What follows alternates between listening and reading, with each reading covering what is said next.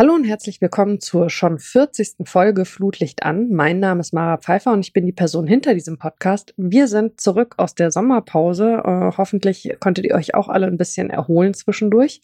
Und äh, wie immer habe ich einen wunderbaren Gast an meiner Seite und zwar ist es heute Jonas Gabler. Hallo lieber Jonas. Hallo Mara, hallo liebe ZuhörerInnen. äh, Jonas, du bist Fanforscher und das Erste, was mir dazu einfällt, äh, ist die Frage, wie stressig ist es eigentlich, sich sehr gut mit einem Thema auszukennen, über das etliche Leute sich regelmäßig mit viel Meinung und wenig Ahnung äußern? Oh, das ist, also da gibt es jetzt verschiedene Ebenen. Also das eine ist natürlich, wenn man sich damit auskennt äh, und dann passiert irgendwas ähm, irgendwie, keine Ahnung, wieder irgendein Platzsturm oder also irgendwas, was medial Aufmerksamkeit erregt, dann aber das muss ich ehrlich sagen, das war früher schlimmer. Ähm, mhm. Dann wusste ich schon so, oh Gott, jetzt wenn der Montag kommt, dann klingeln die Telefone und hier und ich komme gar nicht zum Arbeiten und so. Und damals war es dann auch so, dass ich dann auch schlecht Nein sagen konnte. Und dann hat mich das äh, wirklich sehr gestresst. Irgendwie ist das weniger geworden. Vielleicht, weil ich irgendwann auch angefangen habe, Nein zu sagen und dann mhm. ähm, und dann auch, äh, auch tatsächlich auch nicht mehr so viele Anfragen kamen.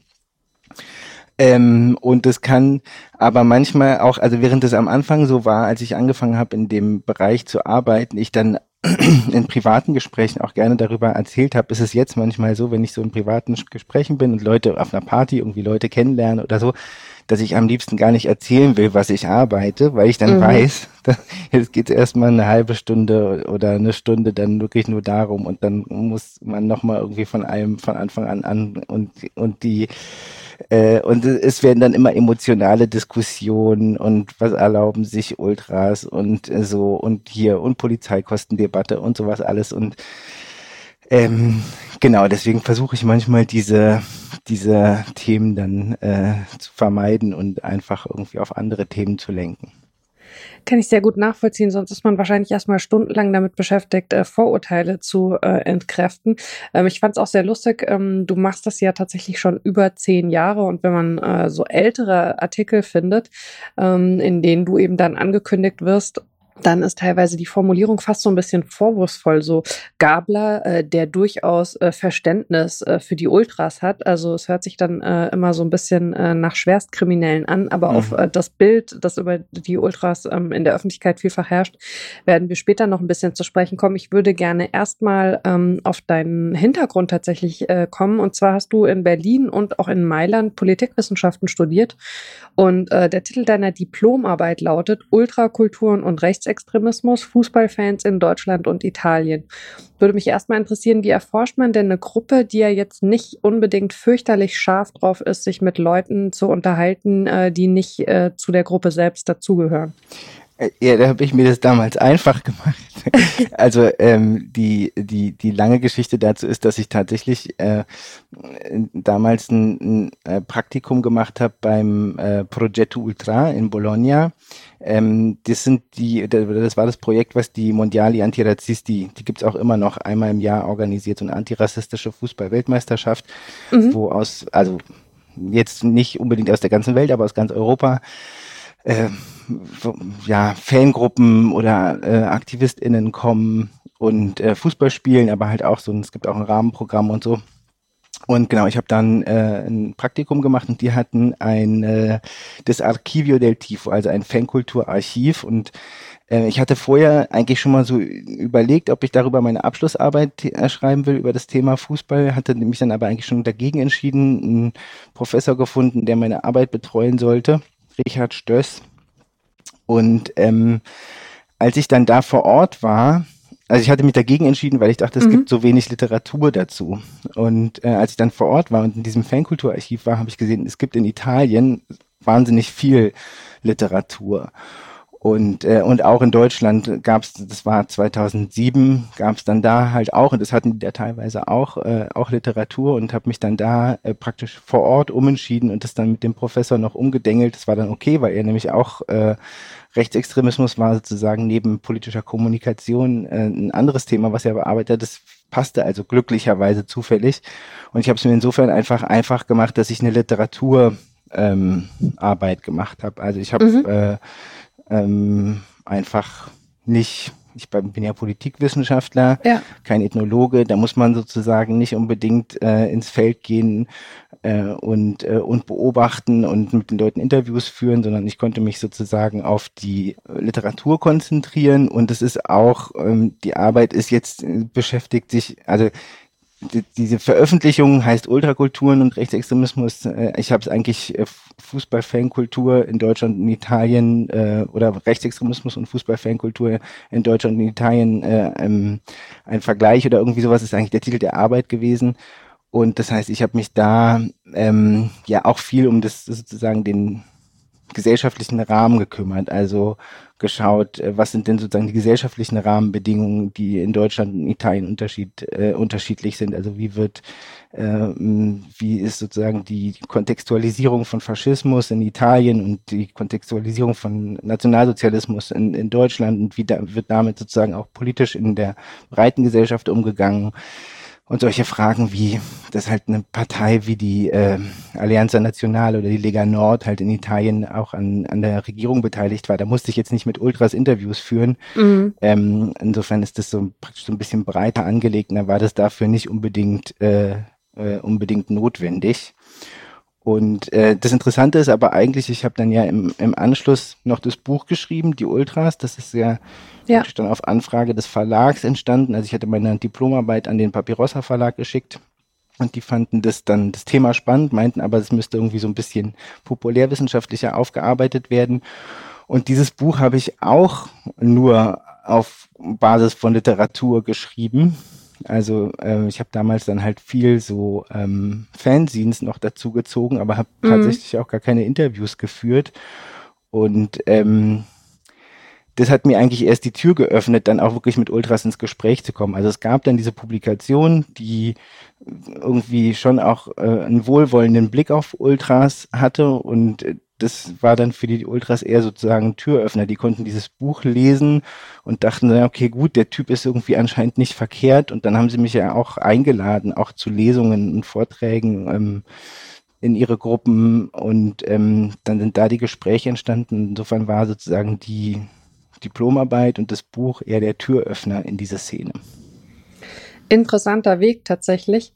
Ähm, was würdest du denn sagen, ähm, so zu den Ergebnissen deiner Arbeit, wenn du die kurz zusammenfassen solltest? Was, äh, was sind Parallelen und ähm, was sind vielleicht aber auch äh, Unterschiede? Und ähm, ist es auch so ein bisschen Thema gewesen, dass man ja schon sagt, einige Elemente von Fankultur sind ja durchaus von Italien auch unter anderem nach Deutschland übergeschwappt, oder? Ja, genau. Also ich würde sagen, die der Unterschied ist erstmal, dass die Ultrakultur in Italien halt viel früher entstanden ist. Also man sagt ja meistens so, dass Fankultur in, in Westeuropa so Ende der 60er, Anfang der 70er Jahre entstanden ist. Also Fankultur im Sinne von einer jugendlich geprägten Subkultur. Ähm, und das waren ja in Deutschland so damals sprach man eben von den äh, von den Kuttenfans und die waren halt eher haben sich eher an dem englischen Vorbild orientiert und äh, in Italien hat sich eine eigene Fankultur, die Ultras, äh, gegründet und die hat ihre Ursprünge eher in der politischen Protestkultur der Ende der 60er und Anfang der 70er Jahre. Mhm. Ähm, und so sind auch diese Ausdrucksformen von, von Ultrakultur, also das, das Megafon, ähm, die äh, Transparente, also, also Spruchbänder, die ähm, äh, Fahnen, aber auch äh, bestimmte Gesänge, die man sozusagen, politische Gesänge, die man äh, übertragen hat auf, äh, auf die, ähm, aufs Stadion und die eigene Mannschaft.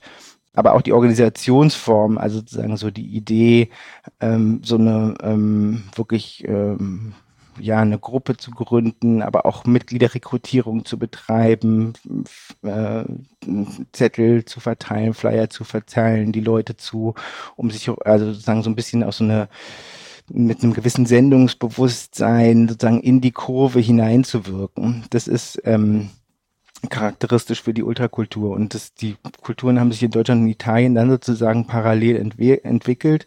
Und in den 90er Jahren, als dann es in, in, Italien schon seit 20 Jahren Ultras gab, ist dann halt in Deutschland ähm, so ein bisschen der Blick geschwenkt von England nach Italien, auch weil in England die Fankultur infolge der Verbote der Stehplätze und ähm, äh, dem Taylor Report und der äh, Erhöhung der, äh, der Ticketpreise ähm, so ein bisschen die Fankultur in der Krise war. Und mhm. haben die deutschen Fans so eher nach Italien geschaut, vielleicht auch äh, begünstigt durch äh, Italia 90 und die vielen deutschen Spieler, die damals äh, in der italienischen Serie A gespielt haben. Und deswegen halt auch mehr Media Coverage war für, äh, für Italien. Und, ähm, und dann ist sozusagen dann Ultra nach Deutschland gekommen. Und da hat man natürlich, also da, das ist natürlich ein Unterschied, ob das aus einer Protestkultur entsteht oder ob man sozusagen das von einer Fankultur äh, äh, jetzt Elemente übernimmt. Ja. Äh, vor allem nach 20 Jahren hatte sich das halt in Italien auch schon wieder ähm, auch wieder sehr verändert und weiterentwickelt. Ähm, und das Interessante ist aus meiner Sicht, dass anfänglich in Deutschland tatsächlich in erster Linie die Ausdrucksformen übernommen wurden. Also man war fasziniert von den Choreografien, man war fasziniert von der Pyrotechnik, man war fasziniert von diesem koordinierten Support, so dass sozusagen so eine ganze Kurve geschlossen äh, singt, dieses geschlossene Auftreten. Mhm. Aber man hatte sich ähm, weniger mit den Organisationsformen oder auch sozusagen diesem politischen Kern äh, der dahinter steht, ähm, beschäftigt. Und das ist dann sozusagen erst so mit der Zeit übernommen worden. Also mit in Italien gab es dann auch schon diese Kritik am, am modernen Fußball. Das haben dann die Ultras auch übernommen. Und da haben sie aber eigentlich diese politischen Stempel oder diese politische äh, Ausrichtung, wie sie in Italien dann in den 90er Jahren war, die nämlich dann mittlerweile schon eher nach rechts oder auch extrem rechts abgedriftet war, nicht übernommen, sondern sozusagen nur diese Kritik an der Kommerzialisierung und haben dann die Argumentation eher übernommen von den äh, der kritischen aktiven Fanszene, die es in den 90er Jahren parallel sich in Deutschland entwickelt hatte, so rund um Buff, also das Bündnis aktiver Fußballfans, mhm. und haben dann sozusagen deren ähm, Kommerzialisierungskritik und aber auch deren Kritik an Diskriminierung übernommen. Das heißt, so in, in Deutschland hat es dann so ein bisschen so einen anderen politischen Stance bekommen, als das, äh, als es in Italien in den 90er Jahren war. Und das war vielleicht eine meiner zentralen Thesen, dass ähm, die Ultrakultur in Deutschland ab den 2000, 2000er Jahren eine entscheidende Rolle dabei gespielt hat, so ein, ich habe das einen nicht rassistischen ähm, Diskurs zu etablieren äh, in der Fanszene. Also ich sage nicht antirassistisch, weil dazu gehört noch ein bisschen mehr, mhm. aber äh, sozusagen äh, zu verzichten auf rassistische Gesänge, auf antisemitische Gesänge zu verzichten oder dafür zu sorgen, dass das nicht mehr von der ganzen Kurve gesungen wird. Dabei haben, glaube ich, die Ultras und mit ihrer Monopolisierung der Stimmung eine zentrale Rolle in Deutschland gespielt. Und das ist in Italien ja überhaupt nicht äh, der Fall dann gewesen. Also da war Rassismus und auch Antisemitismus also, aber vor allem Rassismus sehr weit verbreitet. Und äh, das ist sozusagen auch eine wichtige Aussage, dass Ultra an sich jetzt keine politische Ausrichtung hat, sondern das ist, das ist eine Kultur, die bestimmte Ausdrucksformen hat, bestimmte Organisationsformen hat, die unterschiedlich politisch äh, gefüllt werden kann. Mhm. Würdest du sagen, ähm, dass es bei der Frage, äh, wo Ultras sich politisch sehen, sowas wie eine geografische Verteilung gibt innerhalb Deutschlands oder trügt dieser Eindruck? Ähm, ich würde sagen, es hat viel von dem jeweiligen Sozialraum, mit dem jeweiligen Sozialraum zu tun. Mhm, wie also, andere Themen ja eigentlich auch, ne? Genau, also wenn äh, wenn es in einer Stadt oder einer Region eben eine starke extreme Rechte gibt, äh, einerseits oder andererseits das irgendwie zum Beispiel eine, eine eine Unistadt ist mit einer eher linken Szene auch, oder vielleicht auch eine Großstadt, ähm, dann spiegelt sich das in gewisser Weise auch immer in, den, in, den, in der Kurve wieder. Und äh, ich würde das eher so darauf äh, zurückführen, also wenn man, ähm, also ich meine, es gibt sozusagen die, ich habe immer die Beispiele genannt, äh, wo es eben, wo die Ultrakultur in Deutschland wirklich ähm, rechtsoffen ist oder teilweise sozusagen auch wirklich extrem rechte Gruppierungen sind, dann sind es äh, vielleicht Städte wie Chemnitz, äh, das ist sowas wie äh, Lok Leipzig, ähm, äh, in, mit Abstrichen äh, oder auch genau oder nicht nicht mit Abstrichen, aber Cottbus, aber in, Deu in Westdeutschland zum Beispiel halt auch Aachen. Das war jetzt damals vor zehn Jahren vor allem halt auch ein Thema oder auch Dortmund. Und mhm. dann sind es alles auch Gegenden, wo es eben eine starke organisierte extreme Rechte gibt. Ähm, und dann würde ich das eher auf den Sozialraum zurückführen als auf äh, jetzt das klassische, ja, im Osten gibt's mehr. Vielleicht hast du ja auch auf die Frage angespielt. Das habe ich jetzt geschickt ja. umschifft. Ja, ist ja schon ähm, teilweise, dass man den Eindruck bekommen kann und ähm, äh, war ja jetzt auch nicht also ganz weg davon äh, bei den Städten, die du aufgezählt hast. Also ähm, gleichzeitig ist es ja so, dass äh, Fanszenen äh, sehr politisch, du hast schon angesprochen, und aber auch sozial engagiert sind, was interessanterweise ähm, medial offensichtlich nicht äh, so ein spannendes Thema ist, äh, wie eben negative Auswüchse, die es in Fanszenen ähm, durchaus auch geben kann. Äh, wir haben es vorhin schon angesprochen, ähm, Ultras, Fans insgesamt sind, äh, so ist zumindest meine Wahrnehmung, äh, ein Thema, zu dem äh, sehr, sehr viele Menschen eine auch oft sehr feste Meinung haben, ähm, ohne sich aber überhaupt jemals im Groß damit in intensiv auseinandergesetzt zu haben. Was glaubst du, ähm, woher dieser starke Fokus äh, und dieser stark negative Fokus kommt, dass man sich an diesem Thema so abarbeitet immer wieder? Also ich glaube, das, das, eine Thema, und das ist so, vor allem wenn ich an meine Anfangszeit denke, also 2010 rum, da war es ja wirklich so, dass so ähm, viele Menschen mit dem Begriff noch gar nichts anfangen konnten. Also äh, wenn ich gesagt habe, das sind Ultras, dann wussten die maximal, okay, das sind Fußballfans. Und ich glaube, es gibt halt ein klischeehaftes Bild von Fußballfans. Also insbesondere damals gab es das auch. Äh, das sind, äh, die sind äh, alkoholisiert, die sind äh, aggressiv, die sind tendenziell auch eher rechts, ähm, sind rassistisch, äh, verhalten sich diskriminierend ähm, und dann sind es, äh, war sozusagen die logische Schlussfolgerung, es sind Ultras, also die sind irgendwie extrem, das von dem Bild, was wir so, schon, so sowieso schon von denen haben, also dann müssen die äh, ultra alkoholisiert, ultra rechts, äh, ultra rassistisch, ultra diskriminierend, ultra gewalttätig sein, ja. Also das war, äh, das war sozusagen der, der, der Kurzschluss und das wurde natürlich irgendwie auch unterstützt durch eine mediale Darstellung, die jetzt über Ultras dann berichtet hat, wenn da irgendwas vorgefallen ist. Ähm, und ähm, das war tatsächlich ja auch ein Anliegen, was ich mit meinem Buch verfolgt habe, das sozusagen so ein bisschen gerade zu rücken oder mal zumindest die andere Seite zu beleuchten.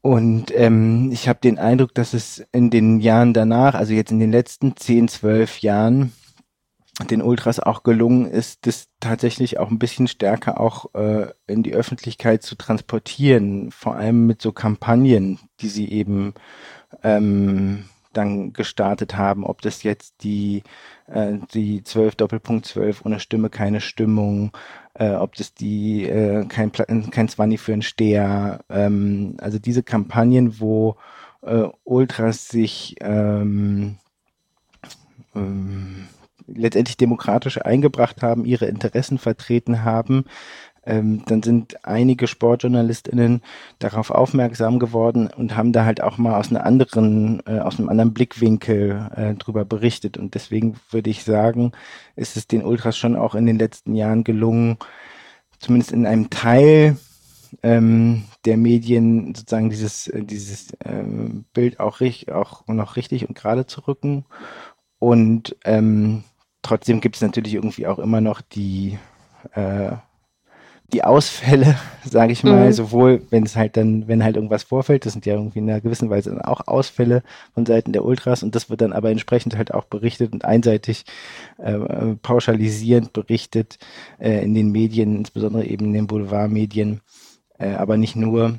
Äh, und ähm, ja, Deswegen ist es immer noch ein, ein ambivalentes Bild, glaube ich, was es da gibt. Und äh, wenn die Leute, die vielleicht ins Stadion gehen, ich glaube, da gibt es halt schon auch viele, die irgendwie so ein bisschen, vielleicht auch weniger geworden, aber die halt irgendwie schon auch lange ins Stadion gehen und die vielleicht auch ins Stadion gegangen sind, bevor die Ultras da waren, die sind dann manchmal auch einfach ein bisschen genervt von denen, mhm. äh, von der Art, wie sie supporten, äh, von, dass die Fahnen die ganze Zeit geschwenkt werden, dass man nicht das Spielfeld sehen kann äh, und, äh, und deswegen da halt auch ein bisschen so ein, ähm, äh, ja, einen negativen Blick drauf haben oder eben auch hin und wieder, und das würde ich jetzt auch nicht völlig verneinen, äh, dass es auch Ultras gibt, die mit so einer bisschen, äh, einer gewissen Überheblichkeit ähm, äh, anderen Fans begegnen. Ich würde das nicht pauschal sagen, mhm. aber das gibt es schon auch, vielleicht sogar auch mehr mit den Leuten, die sich so im Umfeld der Ultragruppen bewegen und sich darüber auch so ein bisschen profilieren wollen.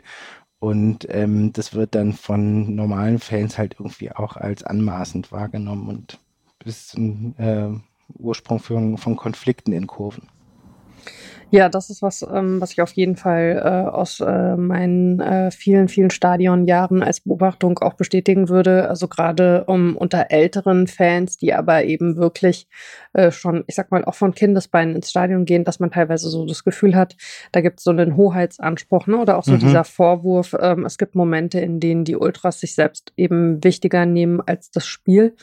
Andererseits, also kann ich aus meiner Erfahrung nur sagen, ähm, wenn man jetzt gesehen hat, ähm, in der Corona-Phase, als dann teilweise ähm, im Stadion eben schon wieder äh, Fans erlaubt waren, aber noch keine Vollauslastung und viele ähm, aktive Fanszenen eben äh, gesagt haben, wir kommen erst zurück, wenn wieder alle zurückkommen dürfen, hat man es also an der Stimmung durchaus gemerkt. Und nicht nur, weil weniger Leute da waren, sondern eben auch, weil dieser organisierte Support weggefallen ist. Also äh, ich habe immer den Eindruck, viele von denen, die sagen, äh, die Ultras lassen die anderen im Stadion gar nicht mehr äh, zu Wort kommen, die äh, melden sich dann aber auch nicht zu Wort, wenn sich quasi die Lücke auftut. Jetzt mal ganz abgesehen davon, dass äh, Ultras ja natürlich also in keinem Stadion äh, zahlenmäßig die Mehrheit ausmachen. Und wenn das restliche Stadion jetzt für sich beschließen würde, wir wollen aber anders supporten, dann wäre die Möglichkeit ja immer gegeben. Ja, und es ist auch, also ich glaube auch, wenn man mit der, wenn ich mit den, den dieser Gründungsgeneration dann gesprochen habe, dann haben die alle gesagt, die Motivation, eine Ultragruppe zu gründen, war, die Stimmung war scheiße. Mhm. Also die, äh, diese, die Ultragruppen hätten sich nicht gegründet, wenn sie nicht erlebt hätten, dass es einfach immer ewig lange Phasen gab, wo das Stadion einfach äh, stumm ist und einfach nichts passiert und wo, wo, es einfach dann mal einen kurzen Anforderungsruf gibt und dann passiert einfach nichts mehr. Also das heißt, sie sind da halt auch in ein Vakuum reingestoßen. Ich muss sagen, ich so arg lange gehe ich nicht ins Stadion, dass ich sagen kann, wie, wie es in den in den 90ern und 80ern war. Ähm, aber ich denke manchmal auch, das ist vielleicht auch so ein bisschen idealisierender Blick äh, wie, das, äh, wie das früher war. Und man erinnert sich dann vielleicht auch eher an die einigen wenigen Spiele, wo die Stimmung total toll war. Äh, und, ähm, und die Ultras haben halt sorgen irgendwie dafür, dass halt selbst wenn es irgendwie ein total maues Spiel ist, dass halt irgendwie die ganze Zeit eine gewisse Atmosphäre ist, eine gewisse äh, Lautstärke ist. Das muss man, mögen vielleicht auch nicht alle, aber das ist eben ihr Anspruch. Ja. Ähm, letztlich kommt äh, fast ein bisschen kurz in der Betrachtung, ist zumindest oft mein Eindruck, äh, dadurch, dass äh, Bilder von, von Fußballfans ähm, eben existieren, wie du sie schon beschrieben hast, ähm, dass Ultra ja auch eine Jugendkultur ist. Und äh, das ist ja auch ein Stück weit, ich würde fast mal sagen, ähm, ein Vorrecht einer Jugendkultur ist, äh, Dinge zu tun, wo vielleicht ähm, äh, ein erwachsener Teil der Gesellschaft draufblickt und sagt, das finden wir jetzt aber nicht so cool, ähm, ist ein Teil der Problematik, was diese Jugendkultur angeht, dass sie eben viel, viel stärker im gesellschaftlichen und auch im medialen Fokus steht als andere Jugendkulturen? Äh, das, äh, äh, definitiv. Ähm, äh, ich muss nur ein, kurz einschieben, also äh, viele Ultras äh, haben sich dagegen gewehrt, dass es eine Jugendkultur ist, weil sie immer gesagt haben, wir sind ja gar nicht, das ist, ja nicht, das ist eine Lebenseinstellung, das ist eine Subkultur, das ist das, das Ultras mein Leben lang. Realität ist, dass die meisten dann doch irgendwie zwischen 16 und vielleicht äh, so Mitte, Ende 20 sind. Das ist irgendwie der Schwerpunkt der Gruppen und dann irgendwann gehen. Aber es gibt auch Leute, die äh, tatsächlich in Deutschland jetzt auch schon wirklich seit Anfang an dabei sind. Das heißt, die sind jetzt auch schon in den 40ern. Aber es ist ähm, definitiv auch eine Jugendkultur, ne? Das kann man schon sagen. Also sie, äh, sie rekrutiert sich ja. äh, eben in einem jugendlichen Alter und hat da schon einen Schwerpunkt, was nicht bedeutet, dass eben dann alle mit 25 sagen, ich bin jetzt eben nicht mehr dabei. Genau, meine salomonische Kompromissformel ist dann immer eine jugendlich geprägte Subkultur. Sehr äh, da spricht der Forscher. das ist sozusagen, um dann äh, nicht gleich den Widerspruch äh, äh, in, in, in, mit Widerspruch ins Wort gefallen bekommen zu bekommen von äh, etwas älteren Ultras. Nein, ähm, genau, nee, also ich, ich sehe das auch so. Der, der Schwerpunkt liegt auf jeden Fall da und du hast völlig recht, da rekrutiert sich das in zu 99 Prozent in dem Alter. Äh, und diese ganze Debatte, wie lang ist eigentlich die Jugendphase? Und äh, das ist ja sowieso, sowieso auch noch eine wissenschaftliche Debatte. Also wie lang geht es eigentlich?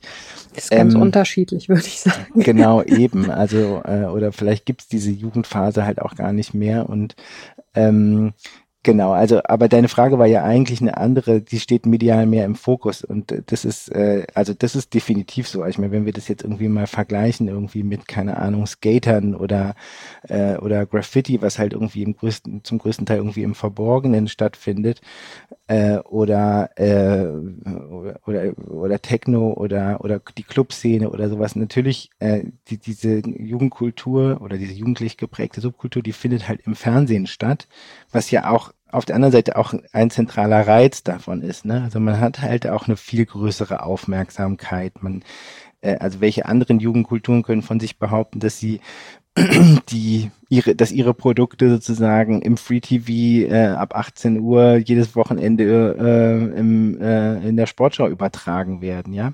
Also in der Sportschau, aber im, im Fernsehen übertragen mhm. werden. Also es ist ja auch ein zentraler Reiz, aber es ist auf jeden Fall halt auch eine Bürde oder ähm, ja, das macht ihnen natürlich auch das Leben schwer, weil der durch der öffentliche, der mediale Fokus drauf ist, der öffentliche Fokus und dann in letzter Konsequenz eben auch der politische Fokus, also der innenpolitische Fokus. Also ich erinnere mich an äh, so eine äh, Pressekonferenz, ich meine, das war 2011, äh, Innenminister, wo die es war sogar kurz nach der Selbstenttarnung des NSU, wo dann gesagt wurde, ja, die großen Probleme, äh, Sicherheitsprobleme in Deutschland sind äh, äh, Terror von rechts und Pyrotechnik im Stadion. Also es vielleicht jetzt etwas verkürzt äh, formuliert und ich weiß nicht, ob ich da dem Hans-Peter Friedrich, weil es glaube ich äh, äh, jetzt äh, da auch Unrecht tue, aber gefühlt war es äh, sozusagen tatsächlich so, dass das als, äh, dass es immer wieder so ähm, wellenartig so mhm. eine Aufmerksamkeit da ist, dass das als zentrales Sicherheitsthema in Deutschland wahrgenommen wird. Und das ist ja völlig absurd, ja, wenn man ja. sich, wenn man bedenkt, was da für, äh, also was da für, tatsächlich für eine reale Gefahr von ausgeht, die ist ja wirklich äh, zu vernachlässigen. Aber es ist halt, es gibt Media, es gibt Fernsehbilder davon, man sieht es, äh, so ein Spiel wie 2012 äh, Düsseldorf gegen Hertha, das Relegationsrückspiel, mhm. wurde im Free TV übertragen, in x Wohnzimmern gesehen und das führte halt dann dazu, dass es danach äh, drei Talkshows bei Maischberger und äh, Johannes B. Kerner und weiß ich was wo gab, wo dieses der Thema der diese Puppe angezündet hat, mehr oder genau. weniger. Da gibt's, da gibt's eine ganze Reihe von legendären Zitaten. Ja. Taliban der Fans und ähm, ja. Der Vergleich mit dem Zweiten Weltkrieg und dem Bunker und so weiter. Genau. Ja, äh, da schaffen es einige dann leider auch nicht mal äh, ein Regal niedriger äh, anzusetzen in äh, ihrer sowohl Beurteilung ähm, als auch einfach in der Sprache, ähm, die sie wählen. Ähm, um mal von den, von den Ultras äh, einen Schritt äh, zurückzugehen ähm, und auf deine so alltägliche Arbeit zu schauen. Ähm, du bist seit der Gründung Geschäftsführer der Kompetenzgruppe Fankulturen und sportbezogene soziale Arbeit, kurz KOFAS. Ähm, kannst du mal ein bisschen was dazu sagen, ähm, wie sich die KOFAS tatsächlich äh, entwickelt hat und was äh, so eure im Endeffekt ja größtenteils selbstgestellten Aufgaben sind? Genau, also ähm, 2015 haben wir uns gegründet an der Uni Hannover, damals noch sozusagen auf Initiative von Gunther Pilz, mhm. dem äh, Fanforscher und Gewaltforscher, Soziologen. Ähm, das heißt, damals waren wir an der Uni, da war ich natürlich noch nicht Geschäftsführer, da war das sozusagen andere hierarchische Struktur. Ähm, und wir haben uns dann, nee, Quatsch, 2015 ist Quatsch, 2012 war das. Und 2015 ist die äh, Finanzierung ausgelaufen und wir mussten gucken, wie können wir sozusagen weiter bestehen und haben uns dann äh, als äh, GGMBH selbstständig gemacht, also als ein Viererteam zusammen mit meiner Kollegin Franziska Wölki-Schumacher, die auch immer noch äh, in, in unserem Team ist und zwei weiteren. Und ähm, genau, sind eine gemeinnützige GmbH. Ähm, wir sagen heute, jetzt sind wir fünf Leute, ähm, vier GesellschafterInnen und äh, Franziska Wirklich Schumacher und ich, wir machen die Geschäftsführung zusammen und ähm, wir machen, wir sagen, wir machen Forschung, Beratung und Qualifizierung im Bereich Fußball-Fankultur mit drei inhaltlichen Schwerpunkten. Das ist ähm, ähm, Dialogförderung und Partizipation, Vielfalt und Antidiskriminierung und äh, Konfliktbegleitung und Konfliktmediation. Und ähm, wir arbeiten also einerseits gefördert vom, äh, von der Politik, also vom Familienministerium haben wir ein Projekt in dem Projekt, äh, in, dem, äh, in dem Programm Demokratie leben. Da geht es um ein äh, LSBTQ-freundlicheres Stadion. Das heißt, wir schauen, äh, haben geforscht, was ähm, äh, LSBTQ-Personen brauchen, um sich im Stadion wohler und sicherer zu fühlen und arbeiten jetzt mit vier Modellstandorten daran, äh, sozusagen Maßnahmen zu entwickeln und die umzusetzen in verschiedenen Bereichen, Eingangssituationen, Toilettensituationen, äh, aber auch im Bereich Fanarbeit, äh, was kann man Öffentlichkeitsarbeit machen, was kann man im Bereich Vernetzung machen, etc. Ähm, und so dieses Dialogförderung und Partizipation, das ist, da geht es viel um das Thema Club-Fan-Dialog. Ähm, da haben wir mit der DFL zusammengearbeitet, äh, die DFL dabei unterstützt, zum Beispiel die ähm, ähm, Vorgaben an die Clubs zu überarbeiten in der Lizenzierungsordnung, wie ähm, Vereine den Dialog mit ihren Fans führen müssen. Und ähm, genau verstehen das einfach so, dass wir ähm, glauben, dass Dialogförderung oder das Dialog dazu beiträgt, äh, einerseits den Fußball irgendwie gerechter zu machen und irgendwie auch fanfreundlicher zu gestalten und andererseits aber auch äh, Konflikten vorzubeugen und Konflikte zu vermeiden. Und wenn das nicht gelingt, dann greift sozusagen unser dritter Themenschwerpunkt, dieses äh, Konfliktbegleitung, Konfliktmediation. Also wenn irgendwie das Kind so tief in den Brunnen gefallen ist, dass Fans und Vereine nicht mehr miteinander reden wollen, dann moderieren wir ähm, äh, Gespräche oder versuchen die irgendwie wieder zusammenzubringen und zu Vereinbarungen zu kommen, dass man eben wieder sich zumindest äh, am Dialogtisch begegnet. Mhm. Und ähm, genau, das ist vielleicht ein kurzer Überblick. Mhm. Ähm, das Projekt Vielfaltstadion, äh, ich bin mal so frei, ich weiß, ja. äh, ihr habt es bei euch im Wording nicht äh, und hänge das äh, A noch hinten mit dran. Also ihr habt ja. Äh, mit Menschen aus der LSBTIQA Plus Community ähm, auch Gespräche geführt. Wir haben, ich werde es in den Show Notes verlinken, äh, hier im Podcast auch schon mal mit Almut Sülzle, die ja eben bei euch bei der KOFAS dabei ist, über das Projekt ein bisschen im Detail ähm, gesprochen. Ähm, was, was ist denn bei den Befragungen rausgekommen, was quasi Problemfelder, ähm, vielleicht auch äh, angstbesetzte Bereiche sind, was, was Wünsche und Anforderungen sind an den Fußball, wo er sich da verändern muss? Also was ähm, für mich persönlich sozusagen das ähm, hm, wie soll ich sagen, so, vielleicht nicht, ja, es war irgendwie doch das Überraschendste oder sozusagen, oder die, die, die, die, das stärkste Learning war, wie man jetzt immer sagt, äh, dass es, äh, dass die, also man sagt immer LSBTQ oder LSBTQA äh, und, ähm, und packt es so in eine Gruppe, aber die, die Situation für, für lesbische Frauen oder schwule Männer oder äh, trans, binär, ähm, nicht binär, ähm, äh, oder äh, Interfans sind eben doch nochmal sehr unterschiedlich. Also ähm, ich würde sagen, dass sozusagen schwule Cis-Männer sich im Fußball in den letzten Jahren und obwohl es äh, sozusagen immer noch Homofeindlichkeit gibt, sozusagen, ist, ist, es in den letzten Jahren gelungen, irgendwie da so einen Raum zu schaffen. Lesbische Frauen sind immer noch sehr stark eben auch von Sexismus betroffen. Deswegen ist die Situation für die, das ist so intersektional, die sind ja sozusagen einerseits von, von Homofeindlichkeit betroffen mhm. und zusätzlich noch von Sexismus betroffen. Und trans, inter und nicht-binäre Personen äh, sind beim Fußball praktisch kaum sichtbar oder, oder vielleicht könnte man sogar sagen gar nicht sichtbar. Also ich habe mich zehn Jahre in dem Feld ja bewegt und hatte wirklich immer nur so vom Hörensagen davon gehört, dass mal da war eine Transfrau oder da war mal ein Transmann, aber ich weiß gar nicht mehr wo. Ähm, die sind jetzt gar nicht mehr, haben sich dann gar nicht mehr blicken lassen. Ich weiß gar nicht. Also so, ich habe wirklich mich viel da bewegt und die sind einfach überhaupt nicht sichtbar gewesen. Und im Rahmen dieses Projekts haben wir halt dann ähm, Interviews geführt und die wurden dann so für mich sichtbar und dann wurde für mich erst deutlich, was mit was für zusätzlichen Barrieren, die konfrontiert sind. Äh, und das ist eben ganz massiv erstmal die Einlasskontrollen und, äh, und die Toilettensituation. Ja. Und äh, die ganzen Diskriminierungsformen, die dann noch dazukommen, ne, die genau. sie erleben im Stadion. Also, und das ist, also das ist, das ist das große dicke Brett, was danach noch gebohrt werden müssen. Aber diese Toilettensituation, Eingangssituation ist, da ist halt ganz klar, sind auch die Vereine, sind, ist der Fußball in der Verantwortung, etwas zu tun, dass, äh, äh, dass Menschen ins Stadion kommen äh, und da nicht schon wirklich auf einer institutionellen Ebene, strukturellen Ebene diskriminiert werden, weil sie nicht wissen, wie komme ich hier überhaupt rein oder mhm. wie, was mache ich eigentlich, wenn ich auf, äh, auf die Toilette gehen muss.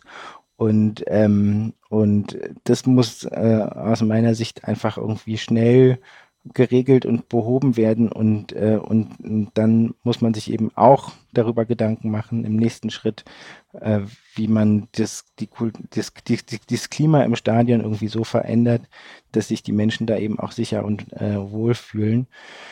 Ähm, genau, das war für mich so auf jeden Fall das, ähm, das größte, das größte Learning. Ähm, was würdest du denn sagen, wie ist euer Ansatz, Probleme, die ja letztlich Probleme der Gesellschaft sind, im Stadion dann zu lösen? Und hast du so ein bisschen eine Hoffnung, dass, wenn man sie im Stadion angeht, dass diese Lösungsansätze wiederum in einer breiteren Gesellschaft vielleicht ein Echo finden?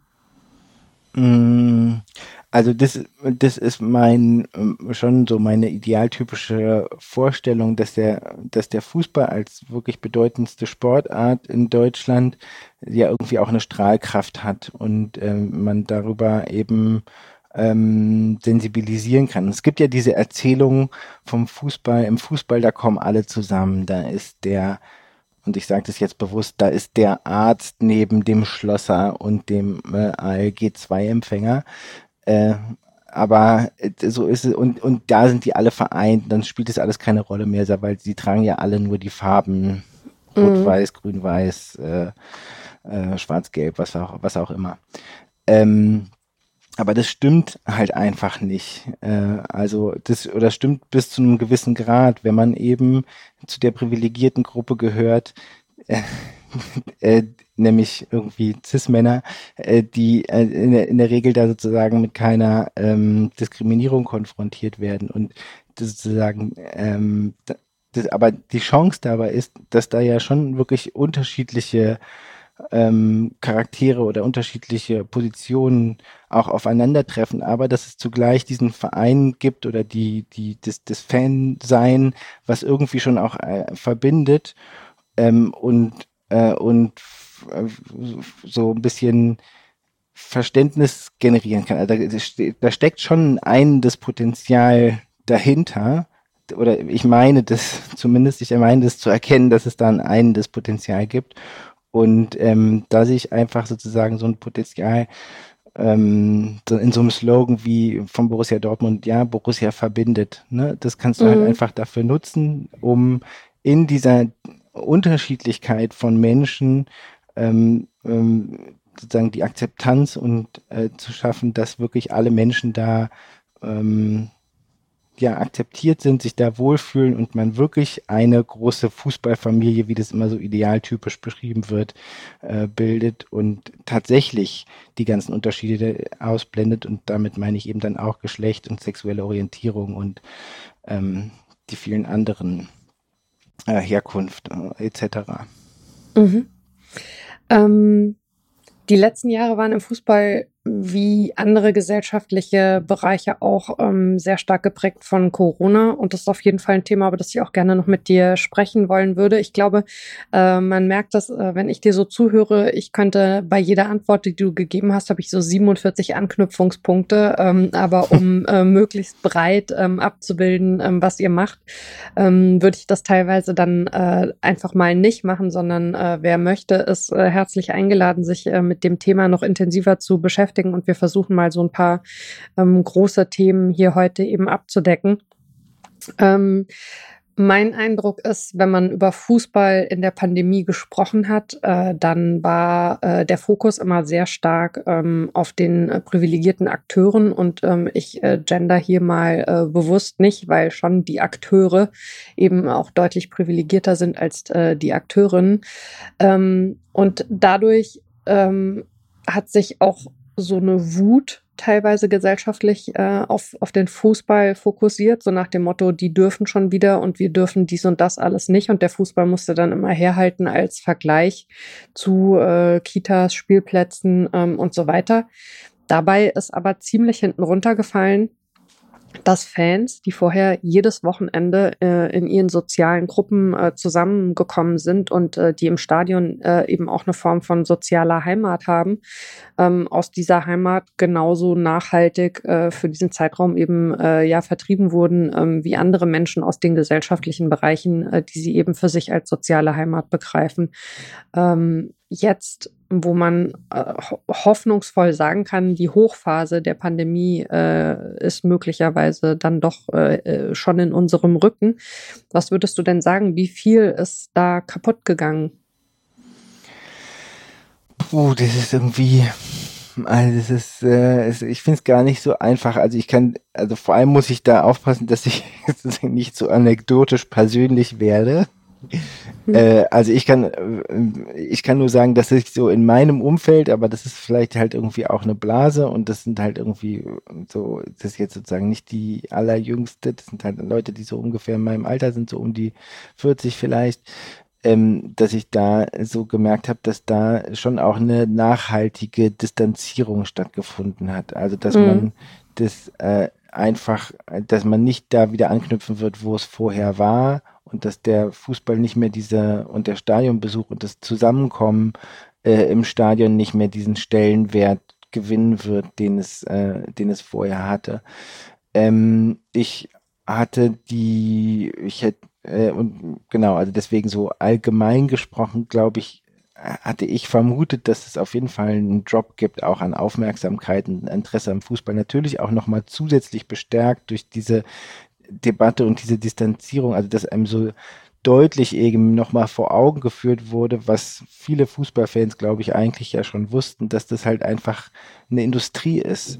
Ja. Also, dass die Argumentation des, des Profifußballs wieder spielen zu müssen, war halt ja, VW nimmt ja die Produktion auch wieder auf. Irgendwann müssen wir auch wieder unsere Produktion von äh, Dienstler äh, von ja, äh, Unterhaltungsinhalten wieder aufnehmen, ja. Und dass einem wirklich so auf, vor Augen geführt wurde, es ist einfach nicht dieses, diese Kultur oder es ist nicht der Sport, sondern es ist eine Industrie, es ist eine Unterhaltungsindustrie und dass das sozusagen auch nochmal zu einer, ähm, zu einer Entfremdung äh, auch nochmal beigetragen hat.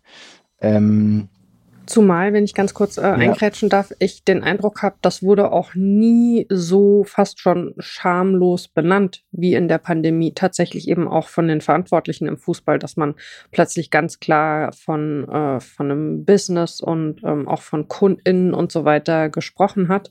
Ähm, Themen, die man ja vorher gerade auch so äh, im Wording äh, immer eigentlich versucht hat zu umschiffen.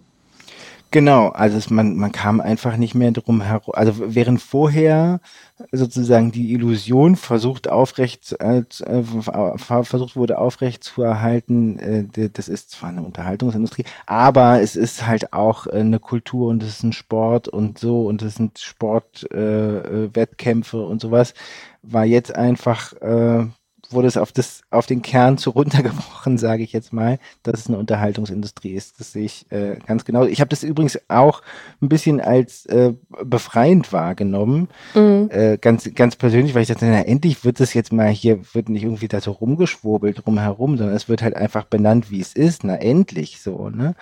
Ähm, und das eröffnet natürlich auch eine Möglichkeit oder hat auch eine Möglichkeit eröffnet, äh, auch eine Kritik zu üben, was die Fans ja auch genutzt haben mit, mit der Initiative von, von unser Fußball und Zukunft Profifußball. Und gleichzeitig ist der Fußball unheimlich in die Defensive geraten. Äh, ähm, und, äh, und es wurde halt irgendwie auch eine Notwendigkeit, äh, diese Taskforce zu gründen und zu gucken und sich zu verändern. Also äh, das wird jetzt, aus meiner Sicht wird das keine Revolution, aber mal gucken, was da halt irgendwie noch kommt. Ich habe da noch meine Hoffnung noch nicht gänzlich aufgegeben, dass sich das irgendwie noch so ein bisschen reformiert. Meine Erwartungen waren vielleicht ein bisschen größer während der Pandemie, dass es mhm. so, dass sich da noch dann grundsätzlicher Sachen auch umgedacht werden. Aber ähm, möglicherweise kommt da ja auch noch was. Ähm, meine Hoffnung stirbt zuletzt. Ähm, Genau, aber die, ich weiß gar nicht, habe ich jetzt die Frage schon, was ist da kaputt gegangen, was ist da passiert, habe ich das äh, schon ausreichend beantwortet? ich glaube ja tatsächlich, äh, dass die Frage ein bisschen gemein ist, weil es noch viel zu früh ist, um das zu beantworten. Ähm, und deswegen ähm, sind wir momentan wahrscheinlich bei dem Thema, pardon, alle sehr im Anekdotischen verankert. Also ich würde für mich sagen, wir sind ja auch so ein Alter, ne, das, was du gesagt hast, dass so in den eigenen Gruppen das nachgelassen hat, ähm, das würde ich genauso bestätigen. Was ich für mich, um mal äh, im Anekdotischen zu bleiben, total interessant finde, hm, ich habe einen Neffen, der ist jetzt 16 geworden, bei dem war ich mir eigentlich total sicher, zumal der noch 100 Kilometer vom Stadion entfernt wohnt dass ich den über die Pandemie für den Fußball verlieren würde. Und das war wirklich der erste, der aber wieder auf der Matte stand, als es wieder losgegangen ist, mhm. obwohl er eigentlich, während man nicht ins Stadion durfte, überhaupt nicht darüber gesprochen hat, auch nicht nachgefragt hat, wie ist das eigentlich so mit Fußball? Also dieser Fußball, der sich rein im Fernsehen abgespielt hat, hat ihn überhaupt nicht interessiert, hat der null Anteil daran genommen. Und sobald aber klar war, ähm, es ist eben wieder erlaubt, ins Stadion zu gehen, war er da. Er hat jetzt äh, seine erste Dauerkarte. Er reist die 100 Kilometer zu jedem Spiel irgendwie an. Und ähm, ich bin wirklich einfach mal gespannt. Also wie wird man in ein paar Jahren äh, darauf äh, zurückschauen, was äh, eben äh, in der Phase nach äh, der Hochzeit der Pandemie passiert ist und ähm, welche Gruppen kehren zurück, äh, welche Gruppen kehren vielleicht nicht so umfänglich zurück und gibt es vielleicht auch ganz neue Gruppen, die sich dadurch bilden. Also ich glaube, es ist wahrscheinlich ein bisschen gemein, die Frage jetzt zu stellen, weil man sie noch überhaupt nicht umfassend beantworten kann. Hm. Ja, also das war, ich, ich weiß nicht auch gar nicht, ob du jetzt so da noch, darauf noch abziehen wolltest, aber sozusagen, was das auch mit der Ultrakultur im Speziellen macht, ähm, das habe ich mich halt auch gefragt, weil das ja, also wenn man die gehört hat, wie Ultras über den Fußball reden, was das für einen Raum noch eingenommen hat, jetzt im Gegensatz zu jetzt normalen Fanclub-Fans, wo man vielleicht einmal am Wochenende sich halt trifft und denke, so für die war das ja wirklich zentraler Lebensinhalt. Auch unter der Woche war die Vorbereitung des Spiels äh, wichtig. Das war wirklich jedes Wochenende, man ist zu jedem Auswärtsspiel gefahren. Vielleicht noch unter der Woche irgendwie zu den ähm, Pokal- oder ähm, äh, Europapokalspielen. Ähm, und da habe ich halt auch, hatte ich wirklich so meine Zweifel, dass das so das übersteht. Ähm, also dass die Leute, wenn da einfach so ein zentraler Lebensinhalt wegbricht, also ob das, äh, ob man dann da einfach wieder zurückkehrt und äh, so.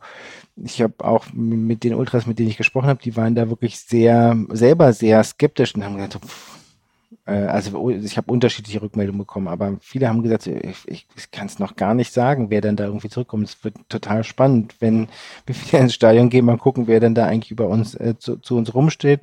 Und jetzt habe ich auch gehört, dass manche gesagt haben, so ja, also jetzt mit der Rückkehr zur Vollauslastung, da waren jetzt schon wieder alle da, ey, aber mal gucken, wie das äh, im Winter wird und wenn es jetzt sozusagen wieder in den Alltag geht, mhm. ähm, bleiben die wirklich auch dabei? Da war das jetzt sozusagen auch so ein bisschen so ein, so ein, äh, so ein Strohfeuer. Ähm, es ist wirklich super schwierig äh, vorauszusagen. Ähm, es ist sicherlich auch eine Chance, äh, wenn ich an so Stadien denke wie äh, wie Dortmund oder sowas, die halt auch, die, die Südtribüne, wo es halt super schwierig war, auch an Karten zu kommen, kann es natürlich auch nochmal so, ein, so eine kleine Verjüngungskur oder sowas mhm. sein. Ich habe jetzt gar keine Zahlen aus Dortmund, ob dann da jetzt auch irgendwie äh, mehr Kündigungen reinkamen und dann dadurch auch mehr Leute reingerückt sind oder so. Also es kann sozusagen auch noch mal ein bisschen Schwung geben. So eine Auflösung von, von wichtigen Ultragruppen sollte es dazu noch kommen. Es hat sich jetzt bisher noch nirgendwo irgendwie so äh, im größeren Stil abgezeichnet, kann aber natürlich auch eine Gefahr bedeuten und zu so einer Machtverschiebung führen, wenn dann neue eher gewaltaffine oder auch Hooligan-Gruppen sich gründen und, äh, und dann sozusagen da in dieses, in dieses Machtvakuum reinstoßen, was sozusagen so eine führende Ultragruppe hinterlassen hat. Ähm, aber das sind alles im Moment noch Thesen, die ich so in meinem Kopf hin und her wälze und äh, mal gucken, wie sich das weiterentwickelt.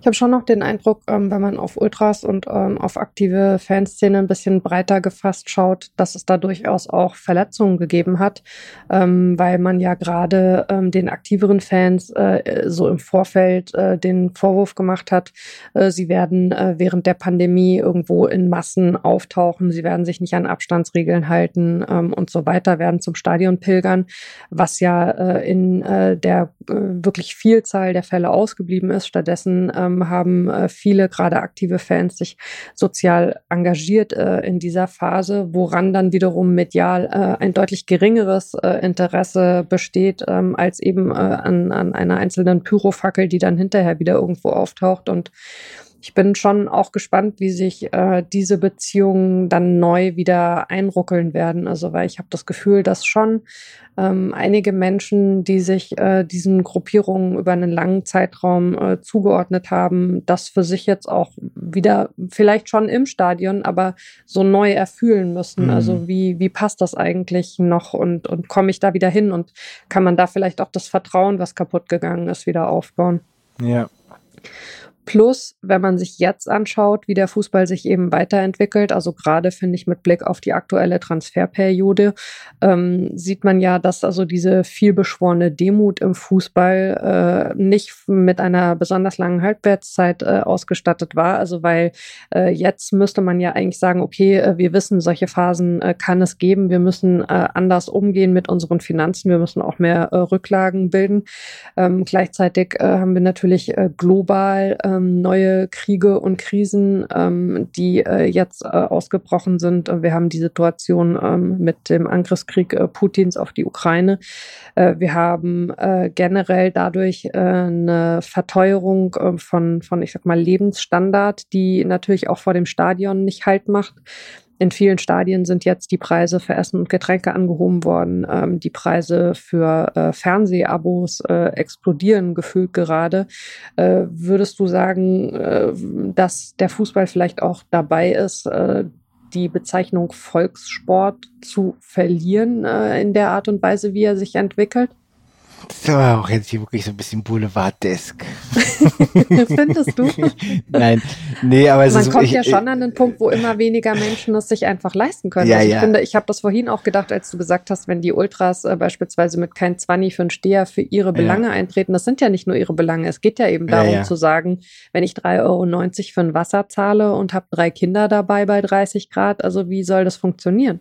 Also das ist, äh, äh ich habe, das war jetzt natürlich ein bisschen gemein von mir, aber das ist, aber, aber, es ist auch immer schwierig, auf so eine Frage zu antworten, äh, so, äh, weil es natürlich irgendwie, was, was heißt es denn jetzt eigentlich Volkssport? Was ist denn damit gemeint? Muss es denn auch sein, Volkssport muss man Volkssport konsumieren und gucken oder muss man den vielleicht ist halt eigentlich spielen? Also, mhm. ähm, und ich meine, da sind, sind wir halt schon auch irgendwie immer noch dabei. Fußball ist nach wie vor der, die, die, die populärste äh, Sportart und wenn das Ergebnis wäre, dass einfach mehr Leute Fußball äh, äh, spielen und weniger gucken, wäre das ja auch nicht das Schlechteste. das stimmt natürlich. Ähm, und ähm, nee, also, aber ich meine, ich glaube da, also wir haben jetzt da nochmal noch mal einen Preis äh, einen höheren Preisdruck. Aber äh, ich meine, wenn wir ehrlich sind, war der Fußball ja auch schon vor der Pandemie für ein, einen wirklich erheblichen Teil der, der äh, Bevölkerung, also der Stadionbesuch einfach nicht mehr, nicht mehr, schon nicht mehr bezahlbar. Also das war ja auch so, also für eine Familie ähm, ähm, nicht mehr ähm, nicht mehr bezahlbar. Vielleicht konnte man sich noch sich eine Dauerkarte teilen oder so, äh, wenn man die in den günstigsten Bereichen bekommen hat. Äh, trotzdem muss ich auch immer noch feststellen, es ist halt immer noch unheimlich viel günstiger als andere äh, europäische Länder oder äh, andere Sportarten, wenn wir jetzt irgendwie äh, in den US-Profisport schauen oder sowas. Ähm, es ist immer noch relativ bezahlbar. Ähm, was dir immer noch möglich ist, ist den Fußball, die Zusammenfassung, also die, man kann sich Fußball im Radio anhören, man kann Fußball sich die Zusammenfassung anschauen. Ich meine auch die, ich weiß nicht, vielleicht bin ich jetzt irgendwie aber ich meine, so diese Abos, die gab es ja vor 20 Jahren noch gar nicht. Also ich meine, mm. dass man sich dass alle, man alle Spiele, Spiele, überhaupt dass man alle konnte. Spiele anschauen konnte, das war, glaube ich, Premiere World, was das eingeführt hat. Also ich habe angefangen, mich für Fußball zu interessieren. Da gab es halt irgendwie dann die drei, vier Top-Spiele, die man äh, bei Premiere äh, live sozusagen verfolgen konnte. Also vielleicht ist das, also ich glaube, der Fußball kann auch Volkssport bleiben, wenn äh, wenn, wenn es ihm gelingt, trotzdem sozusagen das Interesse hochzuhalten und die, äh, die ähm, an dem sportlichen Wettbewerb, also an dem sportlichen Wettbewerb. Und da sind wir vielleicht beim Punkt, das ist aus, aus meiner Sicht noch eine, noch eine zentralere Aufgabe, ähm, dass der, dass, dass das einfach interessant bleibt. So, also mhm. ich, ich finde, der die Bundesliga ist halt einfach vom sportlichen Wettbewerb wirklich droht wirklich oder was heißt droht? Eigentlich ist es wirklich schon langweilig geworden und äh, ähm, Sagst du als Hertha BSC-Fan, du kannst ja unmöglich eine langweilige Saison gehabt haben. Jetzt hast du mich geoutet hier auch noch. ja, nee, die war, ja gut, aber das war, eine, das war auch eine Saison zum Abgewöhnen. Also das war wirklich eine Saison zum Abgewöhnen. Ähm, aber ey, gut, ich gucke ja auch, ich gucke ja da ein, das, in dieses obere Tabellenhälfte, da gucke ich ja sowieso nicht rein. Ich weiß eigentlich gar nicht, was da passiert. Wer ist ich Meister wollte gerade sagen, also das haben wir, glaube ich, auch gemeint. wer, wer ist da Meister geworden? Ich weiß gar nicht, wer Meister geworden ist. Nein, also, äh, also, also das ist, ähm, ich weiß nicht, vielleicht, das ist auch eine, eine stark persönliche Meinung. So, äh, mhm. ich kann, also ich kann mich nicht so darüber aufregen, wenn diese äh, TV-Abos so teuer geworden sind, weil das, äh, das irgendwie sowieso eine Entwicklung der, der letzten 20 Jahre sind. Und es gibt tatsächlich halt die Möglichkeit, das im Radio zu verfolgen. Man kann sich die, die, vielleicht weil ich auch so aufgewachsen bin, ich habe halt dann immer nur die Zusammenfassung in der Sportschau geschaut, wenn ich es im Fernsehen gesch geschaut habe. Und äh, aber da sieht man doch mal, ähm, dass eben bestimmte Blicke, die wir auf den Fußball werfen, immer auch eine total persönliche Färbung haben. Also weil ich kann für mich sagen, ähm, ich habe es jetzt bei dieser Europameisterschaft gemerkt, wo es ja eben äh, jetzt natürlich nicht Richtung Finale und so, aber wo es ja bestimmte Spiele gab, ähm, wo der Zugang über die Tickets äh, einfach ein extrem günstiger war und wo man so viele Familien und so viele Kinder im Stadion gesehen hat. Mhm. Und ich fand das einfach ein total cooles Erlebnis und habe mich gefragt, warum ist das eigentlich im Bundesliga-Alltag viel weniger der Fall. Und ich glaube schon, äh, dass da eine Preisgestaltung auf jeden Fall auch eine große Rolle spielt. Und natürlich ist es so, dass eben Fußballvereine Wirtschaftsbetriebe sind und dass die auch schauen müssen, äh, wie sie eben äh, rumkommen mit, mit, mit Eintrittspreisen, mit Preisen für äh, Lebensmittel im Stadion und so weiter. Das ist alles überhaupt keine Frage. Also das, das ist ja nachvollziehbar.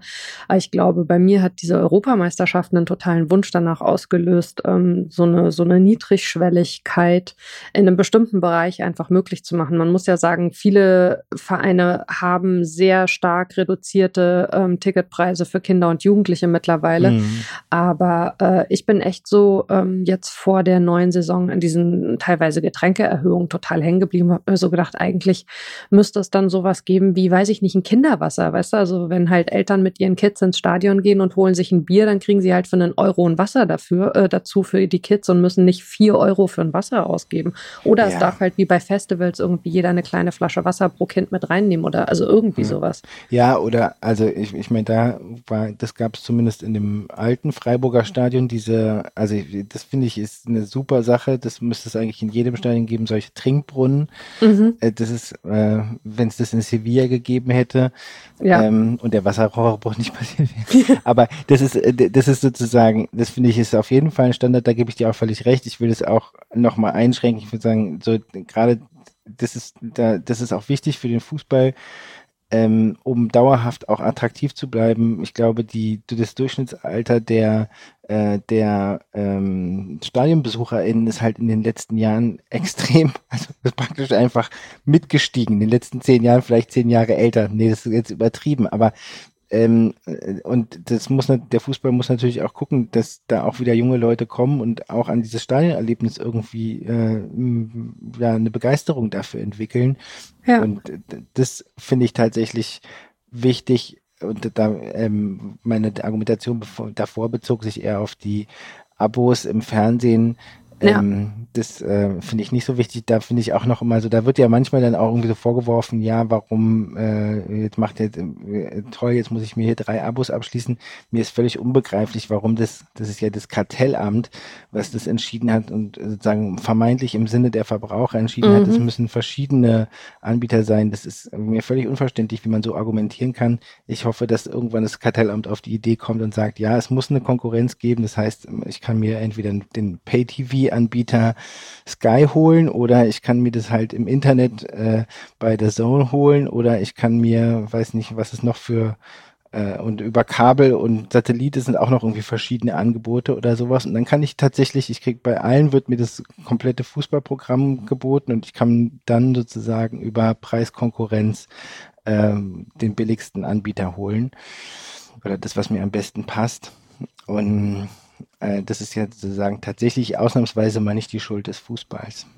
Nee, das äh, ist richtig. Äh, da äh, senden wir liebe Grüße ans Kartellamt äh, und fragen nach, äh, ob da eigentlich irgendwie mal jemand wach geworden ist für diese Thematik, die nämlich, äh, was also diese ursprüngliche Idee angeht, zu sagen, man muss mehrere AnbieterInnen haben, war ja eben genau die, dass es einen Preiskonkurrenz gibt. Und wenn natürlich man sich einfach aufteilt, wer was überträgt, dann kommt die nicht zustande. Lieber Jonas, wir quatschen hier jetzt schon eine Stunde. Ich könnte mit dir auch noch fünf Stunden quatschen, äh, aber äh, wir wollen hier ja keine Rasenfunk-esken äh, Anmaße, äh, Ausmaße äh, annehmen. Das äh, überlassen wir äh, dem lieben Max. Grüße an den an dieser Stelle auch.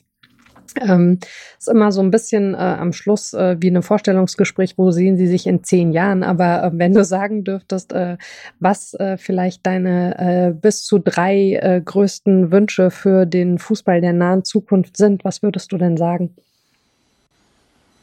Mm, also, einmal, dass es wirklich gelingt, das, was ich vorhin gesagt hatte, dass es wirklich gelingt, diesen, äh, diese Klammer, die der Fußball potenziell hat, wirklich so zu öffnen, dass Menschen ohne Diskriminierung ins Stadion gehen. Äh, und da wirklich halt auch die Gruppen wir berücksichtigt werden, die wir im Moment noch überhaupt nicht auf dem Schirm haben, weil sie einfach überhaupt nicht sichtbar sind, wie trans, inter und nicht-binäre Personen aber dass wir auch die anderen nicht so so offensichtlicheren Ausschlussmechanismen wahrnehmen ähm, und eine Sensibilität dafür entwickeln, warum das Publikum in deutschen Fußballstadien eben doch meistens männlich, cis und weiß ist. Ähm, und dass es da einfach ein bisschen bunter und vielfältiger wird. Ähm, oh Gott, jetzt, äh, dann wünsche ich mir, dass, dass der sportliche Wettbewerb ein bisschen attraktiver wird. Mhm. Und dann erlaubt mir einen ganz persönlichen Wunsch, das hast du mich als Hertha-Fan geoutet, äh, dann wünsche ich mir, dass in den, in den nächsten Jahren irgendwann Hertha WSC im DFB-Pokalfinale verliert. Weil ich will nicht unrealistisch sein, ich will nicht, dass sie den DFB-Pokal Aber du willst das Finale gewinnen. erreichen. Aber sie sollen halt wirklich wenigstens einmal in dieses Finale kommen.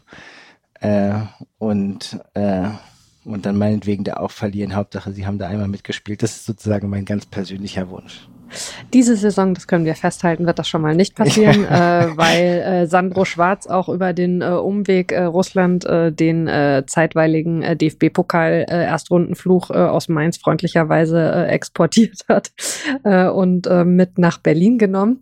Ähm, ansonsten ähm, ja bleibt mir nur neben dem leichten Spott, der mir verziehen sei, zu sagen, lieber Jonas, vielen, vielen Dank für diese wirklich spannende und interessante Stunde. Ich finde es immer besonders cool, wenn jemand, äh, der sich eben auch also wissenschaftlich sehr stark bewegt, dann äh, so auf den Punkt äh, Themen erzählen kann, dass ich das Gefühl habe, auch ZuhörerInnen, die sich damit noch überhaupt nicht befasst haben, werden komplett mitgenommen. Das ist dir heute wirklich ganz, ganz wunderbar äh, gelungen. Äh, ein ganz großes Dankeschön an dich für deine Zeit. Ja, danke, dass du mich eingeladen hast. Hat großen Spaß gemacht. Das freut mich. Und liebe ZuhörerInnen, äh, auch euch äh, ein Dankeschön. Wir sind wieder da. Ich habe es schon gesagt, Sommerpause ist vorbei. Meldet euch gerne bei mir mit Vorschlägen, äh, Wünschen, Kritik und Lob. Äh, Wortpiratin.marapfeifer.de ist äh, die Adresse, unter der ihr mich erreicht. Ansonsten freue ich mich natürlich, äh, wenn ihr dem Podcast äh, Bewertungen, Sternchen äh, auf der Plattform eures Vertrauens hinterlasst. Das hilft uns, äh, noch möglichst äh, viele Saisons mit euch gemeinsam zu verbringen. Und ähm, zum Schluss bleibt mir nur wie immer zu sagen, passt auf euch euch und aufeinander auf. Bis in zwei Wochen. Ciao.